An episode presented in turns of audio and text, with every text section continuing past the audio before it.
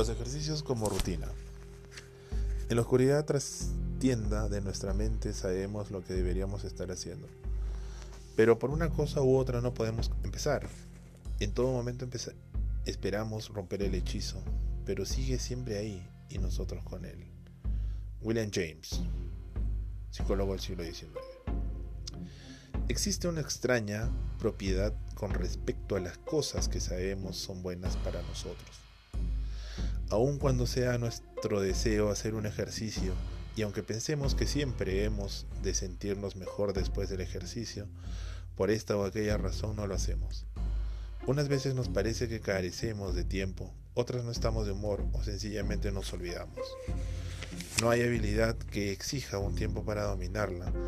Para encontrar ese tiempo necesita usted establecer prioridades. Si hay algo verdaderamente importante, siempre encontrará el tiempo que haga falta y sabrá qué cosas pueden dejarse de lado.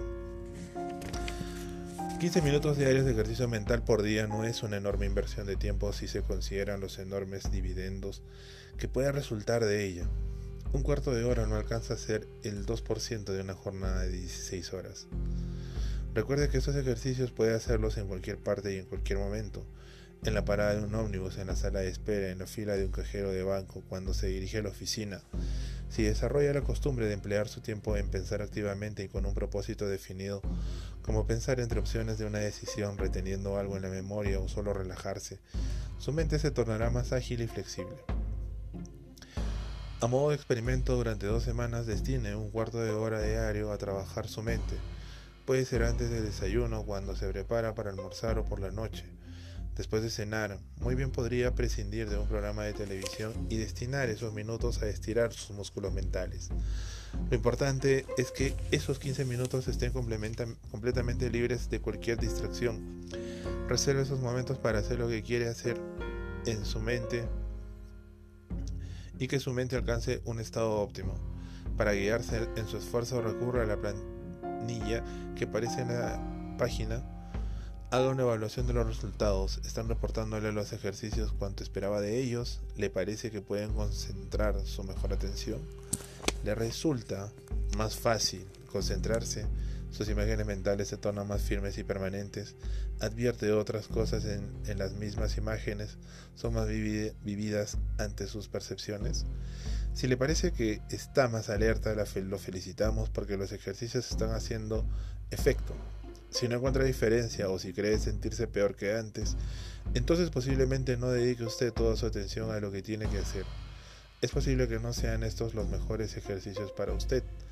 O quizás existan otros factores psicológicos en juego. Utilice eh, las plantillas como una guía para anotar los progresos que advierta. Anote qué ejercicios estuvo haciendo y cuánto tiempo les dedicó. Agregue cualquier pensamiento, inquietud o dilema que pueda haber suscitado la experiencia. Recuerde que el comienzo de los ejercicios tiene que estar bien relajado, flojo, suelte su respiración y concentre su atención. Vaya siempre de lo simple a lo complejo. Si un ejercicio le parece muy difícil, entonces no luche, abra su partido con él. Déjelo, pase a otra cosa y vuelva al obstáculo después. A medida que vaya aumentando su eficiencia, haga los ejercicios más complicados, los que le plantean mayor desafío. Elabore sus ejercicios mentales propios para hacer un test de su mejor estado mental. Emplee los ejercicios iniciales como trampolín para saltar a la actividad mental más amplia, más vigorizante. Y recuerde que la idea central de todos estos ejercicios para la mente consiste en explorarla, así que tómese su tiempo para pensar, no examine superficialmente, vaya a las raíces más hondas de su pensamiento, penetre en los rincones más apartados de su mente, que tal vez estén cubiertos por el polvo del pensamiento rutinario, de las ideas de todos los días, además del noble arte de que se hagan las cosas.